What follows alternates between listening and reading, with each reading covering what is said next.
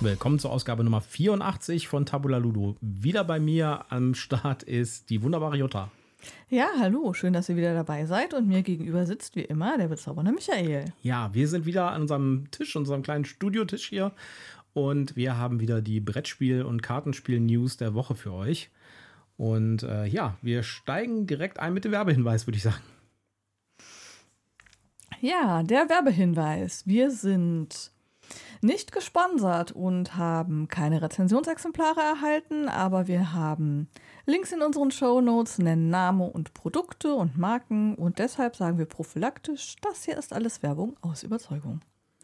Ja, äh, man merkt ein bisschen bei unseren News, dass es so langsam auf äh, den Sommer zugeht, denn ja. die News werden weniger und die Ankündigungen werden weniger und die Dinge, die man berichten kann, werden weniger. Also wir taumeln so langsam auch temperaturmäßig. Wir haben heute ganz schön geschwitzt äh, den, äh, dem, dem Sommerloch äh, zu. Ja, äh, wir haben ja immer noch unser Problem mit unseren äh, nassen Wänden hier in unserer Wohnung. Ja, äh, die Trockenapparate sind immer noch drin. Wir hoffen, dass ihr das nicht so sehr hört im Hintergrund, das Gerausche von diesen Trockenautomaten, die jetzt richtig schön warm machen in der Küche und ja. im Bad. Ja. So, äh, das genau das Richtige, was man braucht, wenn man irgendwie draußen schon 29 Grad hat. Absolut. Äh, das muss sein. Wir haben jetzt immer einen vorgewärmten Klositz. Ja. Ja, äh, also, und ich hoffe, dass das nächste Woche alles vorbei ist. Oh Mann, ich mache Wir drei Kreuze. Ja. ja, also nächste Woche sind die Geräte erstmal weg, aber wie lange das dann dauert, bis die Wand dann auch wieder restauriert ist, äh, andere Frage. Ja, und wir müssen in unserem Studio hier, äh, müssen wir nicht mehr alles verbarrikadieren und alle Fenster zumachen und dann hier quasi so im, im äh, Braten, mehr oder weniger. ja, das wird schön. Gut. Ich würde sagen, gehen wir mal direkt in die News. Wir haben nicht, so, wie gesagt, wir haben nicht so super viele News heute, ja, aber, aber wir haben ein paar haben interessante. Doch einige interessante Sachen ja. gefunden, genau. Willst du anfangen, das erste? Ja, ähm, es wurden bekannt gegeben die Nominierten für den Graf Ludo 2023. Der Graf Ludo ist ein Preis für die schönste Grafik. Es gibt einmal einen für die schönste Grafik im Kinderspielbereich und einmal einen für ähm, das Familienspiel. Und es sind jeweils sechs Spiele nominiert, die mir teilweise nichts sagen. ja, also vielleicht können wir einfach mal über die nominierten Kinderspiele erstmal gehen. Genau. Ähm, das erste nominierte Kinderspiel ist Allergie. Mhm. Dann haben wir Beethupferl. Finde also, ein super Name. Ja, genau. Äh, dann Dream Quest. Fisch und Katz haben wir tatsächlich schon mal gesehen. Und äh, Gigamon ist ja auch ähm, bei der Spiel des Jahres mit dabei, bei den Nominierten. Oder auf der Longlist. Äh, auf der Longlist. Ja, müssen wir nochmal. Ja, müssen wir nochmal gucken. Und äh, dann noch ein sehr schöner, lautmalerischer Titel, nämlich Sumsalabim. Sehr schön. Also die Titel sind natürlich wieder toll für Kinderspiele. Äh, die, die Grafiken sehen alle sehr, sehr schön aus. Also das geht dann von so ganz klassischem Fantasy-Artwork bei Beethoven zu ein bisschen abstrakteren Sachen, wie bei Gigamon zum Beispiel, bis hin zu so eher epischer Fantasy-Grafik äh, bei ähm, dem Dream Quest. Ja. Das, äh, das Allergie zum Beispiel hat eher so eine, so, so eine, ja, so eine Kinderbuch-Grafik, finde ich auch sehr schön. Sehr, sehr hübsch. Also ich glaube, die alle Nominierten hier sind wirklich sehr hübsch. Ich finde auch die, die bei Sim, Sumsalabim, die, die, die Bienchen da auf dem ja, Cover sind echt total süß. süß, ja. Ja, der Graf Ludo ist ein, wie gesagt, ein Preis nur für die Spielgrafik. Es geht also nicht um das Spiel, sondern rein um die Grafik und es werden die Grafiker prämiert mhm. was ich eine extrem coole Sache finde, weil äh, das sind Leute, die halt extrem viel zu so einem Spiel beitragen. Und, ja, und mal, du kannst noch so eine geile Spielmechanik ja. haben, wenn die Grafiken Mist sind, genau, ähm, also, verkauft sich das Spiel halt einfach nicht. Ja, und es ist auch, macht auch keinen Spaß, das zu spielen. Also die Grafik und das Spiel müssen mal Hand in Hand gehen. Ja. ja. Deswegen werden die äh, Grafiker eigentlich, kommen eigentlich viel zu selten sozusagen mit ihren 15 Minutes of Fame sozusagen da weg. ja. Also deswegen finde ich es gut, dass es so einen Preis gibt. Der äh, Preis wird äh, vergeben äh, am, im Rahmen der Modell-Hobby-Spiel. Okay, ja. bis wann? Ähm, die wird, Moment, wo haben wir das hier? Zeitplan. Die Nominierten sind gerade bekannt gegeben. Die, Im August werden die Preisträger bekannt gegeben, während der Spieleoffensive Online Expo. Mhm. Und am 30. September gibt es dann die Preisverleihung im Rahmen der Modell Hobbyspiel. Ja, und da äh, werden dann die Sachen vergeben. Das Ganze ist auch dotiert mit 2000 Euro. Das heißt, äh, jeder, der da gewinnt, bekommt 2000 Euro ähm, Preisgeld, was cool. ja auch schon relevant ist. Ja. Und ja, also finde ich auf jeden Fall, die Kinderspiele sind halt sehr, sehr schön. Gehen wir doch mal über die Familienspielgrafik. Ja, das finde ich gerade sehr spannend, weil zumindest drei von den Spielen habe ich schon äh, allein wegen der Grafik immer wieder streiche ich drum rum, beziehungsweise habe ich auch schon. Äh, das erste ist Animal Kingdom. Da weiß ich noch, dass ich das ganz groß auf meiner Liste hatte für die äh, Spiel. Ja, von Game Factory ist das, ne? Äh, und ähm, ich weiß nicht mehr, irgendwie war ich von dem, also der Karton sieht super aus, aber ich war, glaube ich, von dem Brett irgendwie enttäuscht. Ich muss mir das unter diesem Aspekt jetzt nochmal angucken, dass das nominiert ist. Ja, sieht auf jeden Fall sehr schön aus, hat so eine ja, Dschungelbuchmäßige Grafik. Genau. Äh, dann natürlich die Tiere von Ahorntal, das ja. bei mir im Regal steht, das ich super cool finde, wo ich sofort Daumen hoch, ja, hat den Preis verdient sagen würde. Das ist sehr Everdell-ish, sage ich ja, jetzt mal. Ja? ja. Ja, also wer das nicht kennt, äh, das, äh, das ist auch so ein, so, ein, so ein Spiel, wo man halt die Tiere vom Ahorntal spielt und man muss sich quasi für den Winter vorbereiten. Genau. Ja, total schönes Spiel, ganz, ganz tolles Familienspiel und hat eine Grafik, die sehr so ein bisschen, also das heißt sehr, sie erinnert so ein bisschen an Everdell und das Thema erinnert halt auch so ein bisschen an Everdell.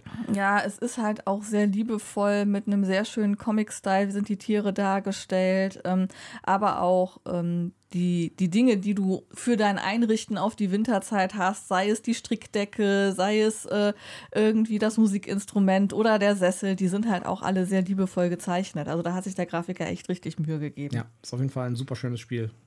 Ja, dann haben wir noch Evergreen, wo ich jetzt ehrlich gesagt, äh, also ich habe das gesehen. Ich finde die Grafik eigentlich jetzt nicht so super toll, aber es ist halt ein anderer Grafikstil genau. auf jeden Fall. Es ist ein außergewöhnlicher Grafikstil. Ja. Es ist so ein bisschen abstrahiert, so ein bisschen wie äh, Antoine Saint-Exupéry, würde ich sagen, ist die Grafik so ein bisschen. Ja? So ein bisschen äh, reduziert, auch von den Farben her so ein bisschen reduziert bisschen abstrakter, ein bisschen zeichnerischer, würde ich sagen. Ja. ja. Das ist von Horrible, Horrible Guild, das Spiel. Äh, sieht auch sehr, sehr schön aus. Also das Cover ist echt hübsch, mhm. muss man sagen. Ja, dann haben wir in aller Ruhe, um das ich ja schon mehrfach drum rumgeschlichen bin, aber mich irgendwie, also ich finde die Karten super schön, mhm. aber es ähm, hat erstens keine so super gute Bewerbung bei Boardgame Geek, was das Spielen angeht, und es ist auch nicht unser Beuteschema. Ähm, und vor allen Dingen hat es eine Restriktion, die mir immer sehr schwer zu schaffen macht. Du darfst nicht kommunizieren. Ja. Du darfst nicht reden. Auch eine sehr schöne Grafik. Äh, ist jetzt auch sehr zurückgenommen, sehr reduziert. Mhm. Und die Packung ist irgendwie würfelförmig. Ja, ich finde die super. Also die schreit jedes Mal, kauf mich. Ja. Und dann denke ich wieder, ah, du bist nicht überzeugt. Ich müsste das mal irgendwo spielen, glaube ich. Was natürlich fürs Artwork auch ziemlich cool ist, weil der Würfel hat halt auf allen vier Seiten, äh, quasi auf allen vier Seiten, auf allen sechs Seiten hat er halt ein Artwork. Äh, und das ist echt schön. Auf einer Seite sieht man halt ein Schiff, im, das mhm. auf, dem, auf dem Meer ist, mit einer Spiegelung. Auf der anderen Seite halt ein, äh, ein Berg oder eine Insel, äh, die sich auch im Meer spiegelt. Also echt hübsch, wirklich hübsch.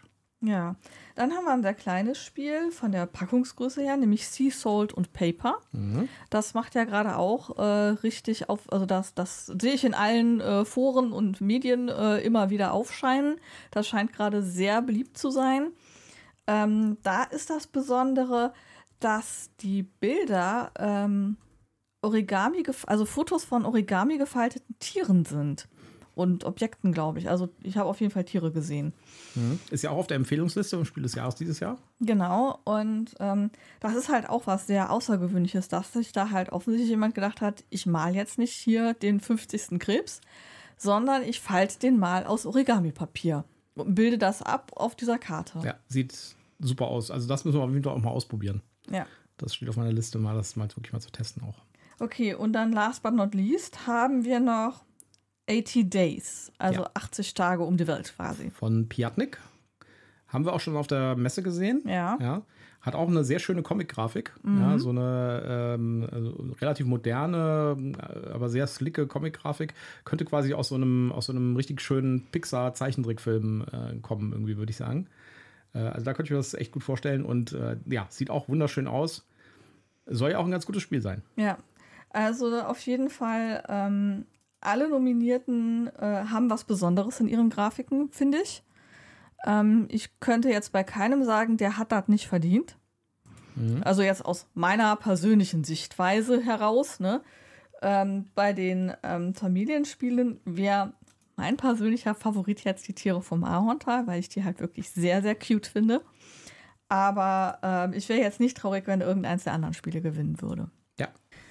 Weitere News: äh, Es gibt einen neuen Planet Unknown Kickstarter, der demnächst kommt. Nein, es ist kein Kickstarter, sondern auf GameFound. Mhm. Und zwar gibt es eine Erweiterung. Planet Unknown Supermoon. Kommt, äh, ich kann mein Feuer ins Hand äh, mein, meine, meine Hand ins Feuer legen, nicht mein Feuer ins Hand legen, meine Hand ins Feuer legen, dass das auch auf Deutsch kommen wird.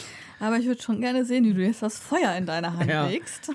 Interessant ist das deswegen vielleicht auch, äh, also insbesondere der Gamefound, äh, die Gamefound Crowdfunding-Kampagne hier ist unter Umständen interessant, weil das auch gleichzeitig ein Reprint wird von der Deluxe Edition. Wer also die Deluxe Edition haben möchte von Planet Unknown, äh, ist allerdings dann wahrscheinlich die englische. Mhm. Der sollte sich da das mal bookmarken. Äh, die Kampagne ist noch nicht live und es ist auch noch nicht so richtig klar, wann sie live geht. Mal gucken, ob hier irgendwas steht. Äh, nee, hier steht, glaube ich, nichts. Ja. Äh, also da wird auf jeden Fall, da könnte man dann vielleicht nochmal zuschlagen und nochmal eine Deluxe Edition bekommen. Ja, Planet Unknown. Das ist ja. auch sowas, was auf unserer Liste noch ganz oben steht, äh, zu probieren. Ja, das müssen wir uns unbedingt nochmal genauer ja, angucken. Vielleicht äh, schaffen wir das ja auf der, äh, auf der BerlinCon zum Beispiel. Oder auf der FeenCon. Ja. Falls es denn da ist, ja. Ja, gucken wir mal. Weitere Ankündigung, auch ein Crowdfunding und jetzt tatsächlich auf Kickstarter, ist Worms the Board Game.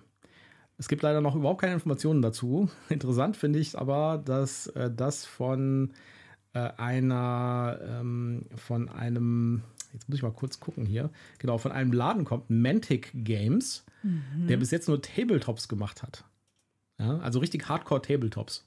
Okay. Ich habe auf der Webseite von denen geguckt, da steht natürlich nichts von Worms the, the Board Game. Das findet man nur auf uh, Social Media als Ankündigung. Mhm. Aber äh, ich finde es schon echt äh, interessant, weil die haben halt wirklich nur so, so krasse, äh, komplexe, super, super nerdige Wargames mit Miniaturen und sowas. Auf der anderen Seite sage ich mir mal, Worms the Board Game könnte ich mir auch gut vorstellen, dass das vielleicht irgendwie sowas Taktisches wird, weil äh, wer das Computerspiel kennt, das ist ja irgendwie, man schießt mit, äh, mit, mit Pistolen oder mit Waffen auf andere, die dann halt irgendwie, muss ja halt irgendwie treffen. Das ist auf so einer 2D-Plane mit so Bergen und sowas und man muss dann halt gucken, dass man die irgendwie wegsprengt und so. Ja, also ich bin mal gespannt. Vielleicht ist es ja auch ein Dexterity-Spiel. Das würde auch ganz gut passen bei Worms. Also das Computerspiel ist an mir völlig vorbeigegangen. Ich kenne allerdings Hit in den 90ern. Ich kenne allerdings das Cover. Ja, in den 90ern durfte ich noch nicht. Naja, okay. Also äh, vielleicht auch in den 2000ern, ja, also 90er, 2000er. Keine Ahnung. Auf jeden Fall, wer, wer äh, Worms-Fan ist und darauf gewartet hat, dass es da jetzt ein Brettspiel geben sollte, dann guckt euch mal den Link an. Auch da ist die Kampagne noch nicht live, aber das wird wohl demnächst kommen. Und äh, wie gesagt, von einer Firma, von der ich nicht so richtig weiß, was die mit Worms the Board Game macht. Das passt auch gar nicht auf ihre Website. Ihre Website ist dunkel und sehr High Fantasy-lastig. Vielleicht ist irgendeiner von denen ein total Hardcore Worms-Fan und hat gesagt, ich brauche das vielleicht, unbedingt als Brettspiel und wenn das keiner macht, dann mache ich es halt selber. Vielleicht. Anderes Spiel, was angekündigt wurde äh, von Pythagoras Games, ist Gods of Rome, wo ich das Cover sehr toll fand. Äh, auch das wird als, ähm, als Crowdfunding kommen, soweit ich weiß. Obwohl hier steht noch nicht, äh, hier steht nicht Crowdfunding. Also könnte sein, dass es kein Crowdfunder ist, sondern dass das direkt in den Handel kommt.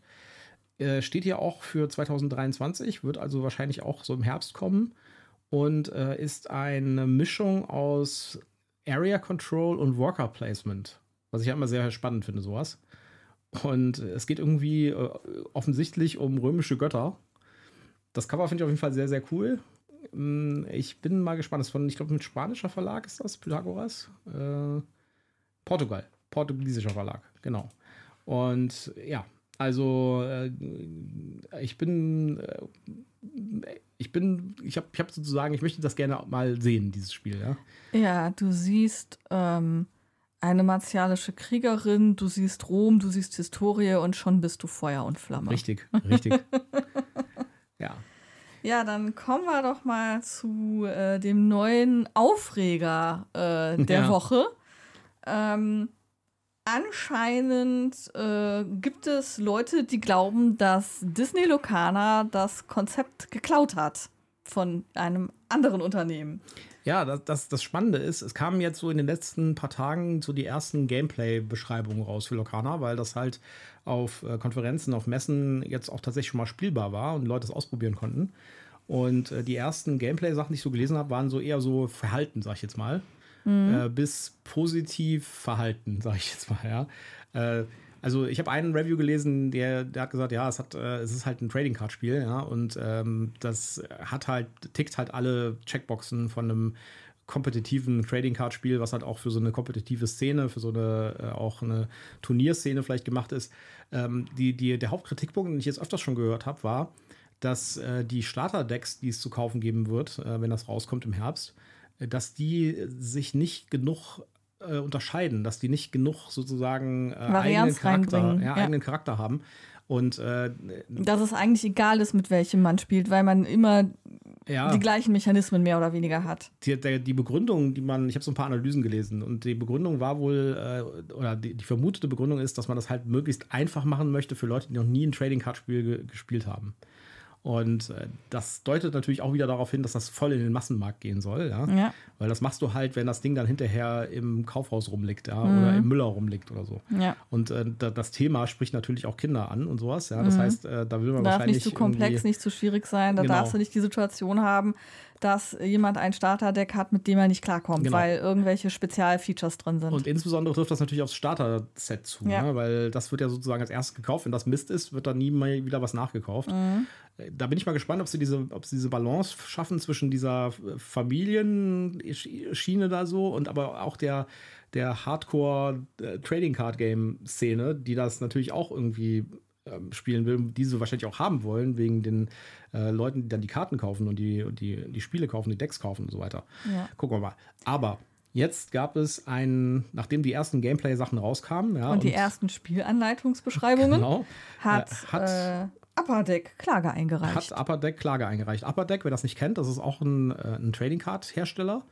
Der macht vor allen Dingen auch ähm, solche Baseball-Trading Cards und sowas, also so Nicht-Spiele als Collectible. Sind in den USA ganz groß, sowas. Mhm. Ja. Also, und die machen das, glaube ich, auch sehr lange schon.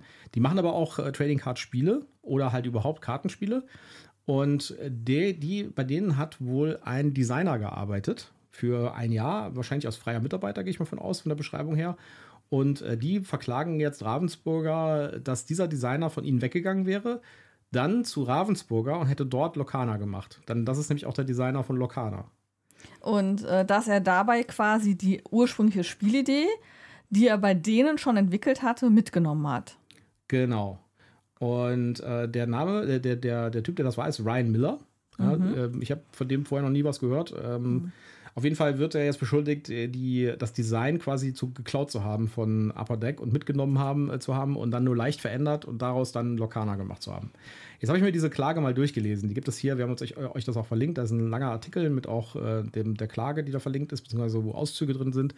Und wenn man jetzt diese Klage liest, so die ersten paar Absätze sind dann halt, ja, also es ist ein Kartenspiel und da baut jeder sein eigenes Deck und äh, es gibt ein Metagame, wo man sich sein Deck baut und dann äh, spielt man gegeneinander und äh, dann verliert halt einer, je nachdem, wie gut er spielt, kombiniert, wie gut, wie gut sein Deck ist. Ich sagte, okay, ja, das ist jetzt eine Beschreibung von allen Trading Card Games. Ne? Ja, und dann geht Magic es weiter, und Co. ist, genau. ist alles. Ne? Dann geht also. es weiter mit so Sachen wie, äh, ja, dann am Anfang eines Zuges werden halt irgendwie Karten gezogen und dann äh, kann der Ressourcen ausspielen und dann kann er Dings.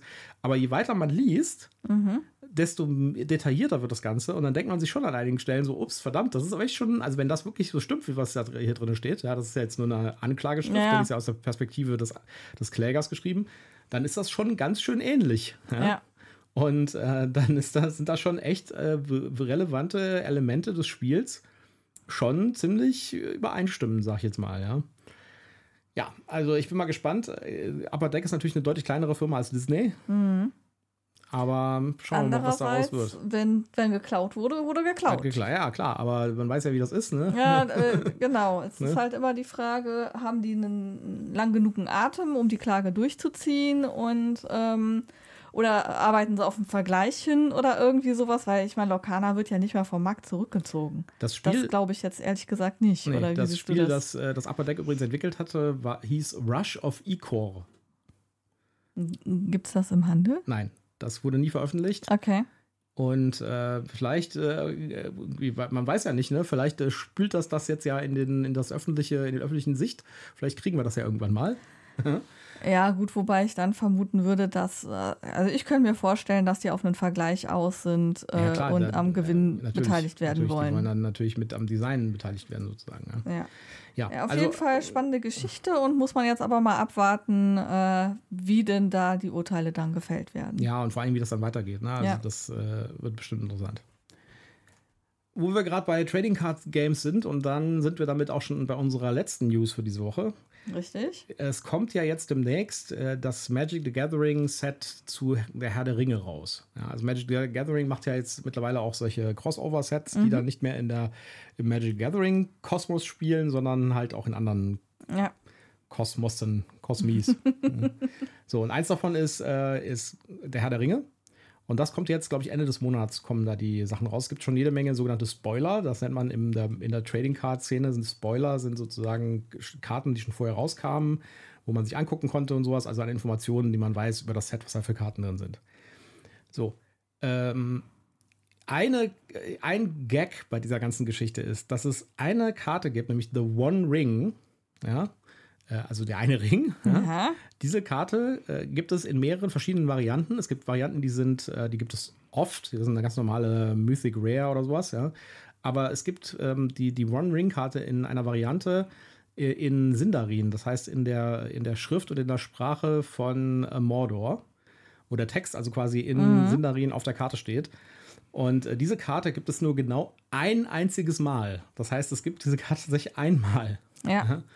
Und, und damit auch wirklich alle angesprochen sind, hier zu sammeln und zu kaufen und sich auf die Suche nach dieser Karte zu machen, wurde quasi ein, ein Preis ausgeschrieben für den Finder.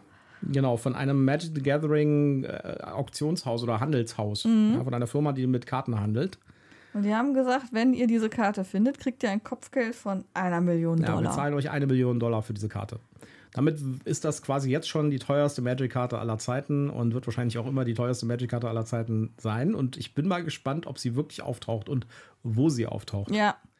ja? Also das ist ja ganz spannend zu sehen, wo sie auftaucht und ähm, ja, ob der dann wirklich die eine Million dafür bekommt oder ob der sich clever anstellt und sogar noch mehr rausschindet. Ja. Man darf natürlich nicht äh, außer Acht lassen, dass das natürlich alles eine gigantische Geldmachmaschine ist für äh, natürlich. Wizards of the Coast.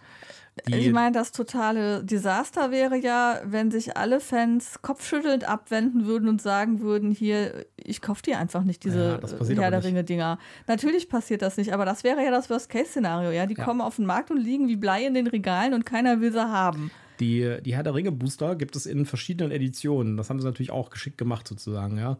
Äh, also die, es gibt diese Standard-Booster, die sind ganz normal im Preis, ja, kosten also irgendwie 4 Euro oder 5 Euro oder sowas das Stück. Und äh, dann gibt es äh, die, die, die Collectors Booster und das sind die Booster, wo diese eine Karte drin sein kann. Das heißt, die ist nicht in irgendeinem Booster drin, sondern die sind in so einem Collector Booster drin.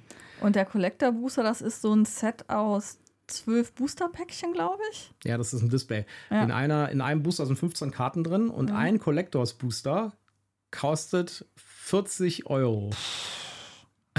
Da mussten also, sie sich, glaube ich, schon was einfallen lassen, damit das wirklich über den Laden ticken geht. Denn das wird dermaßen über den Laden gehen. Ja, jetzt mit der einen ja. Karte natürlich. Äh, die, Aber wenn die nicht da wäre, über, überleg das mal durch. Wenn die nicht da wäre, ja, wenn, würde es sich sicherlich auch verkaufen, aber nicht so wie jetzt, wo alle auf der Jagd nach dieser einen Karte sind. Ja, vielleicht. Also die sind natürlich auch nicht dumm, ja. Ja. ja.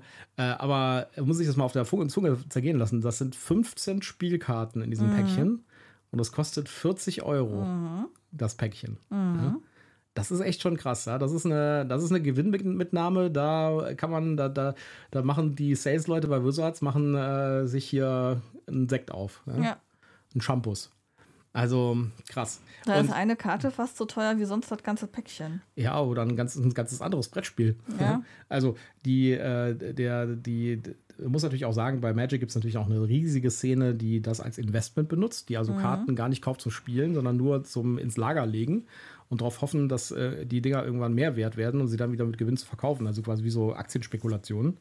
Und äh, da ist natürlich auch die Frage interessant, ob diese One-Ring-Karte jemals gefunden wird. Wenn sie nicht gefunden wird, bleiben die Booster natürlich deutlich Höher wertvoller. Ja.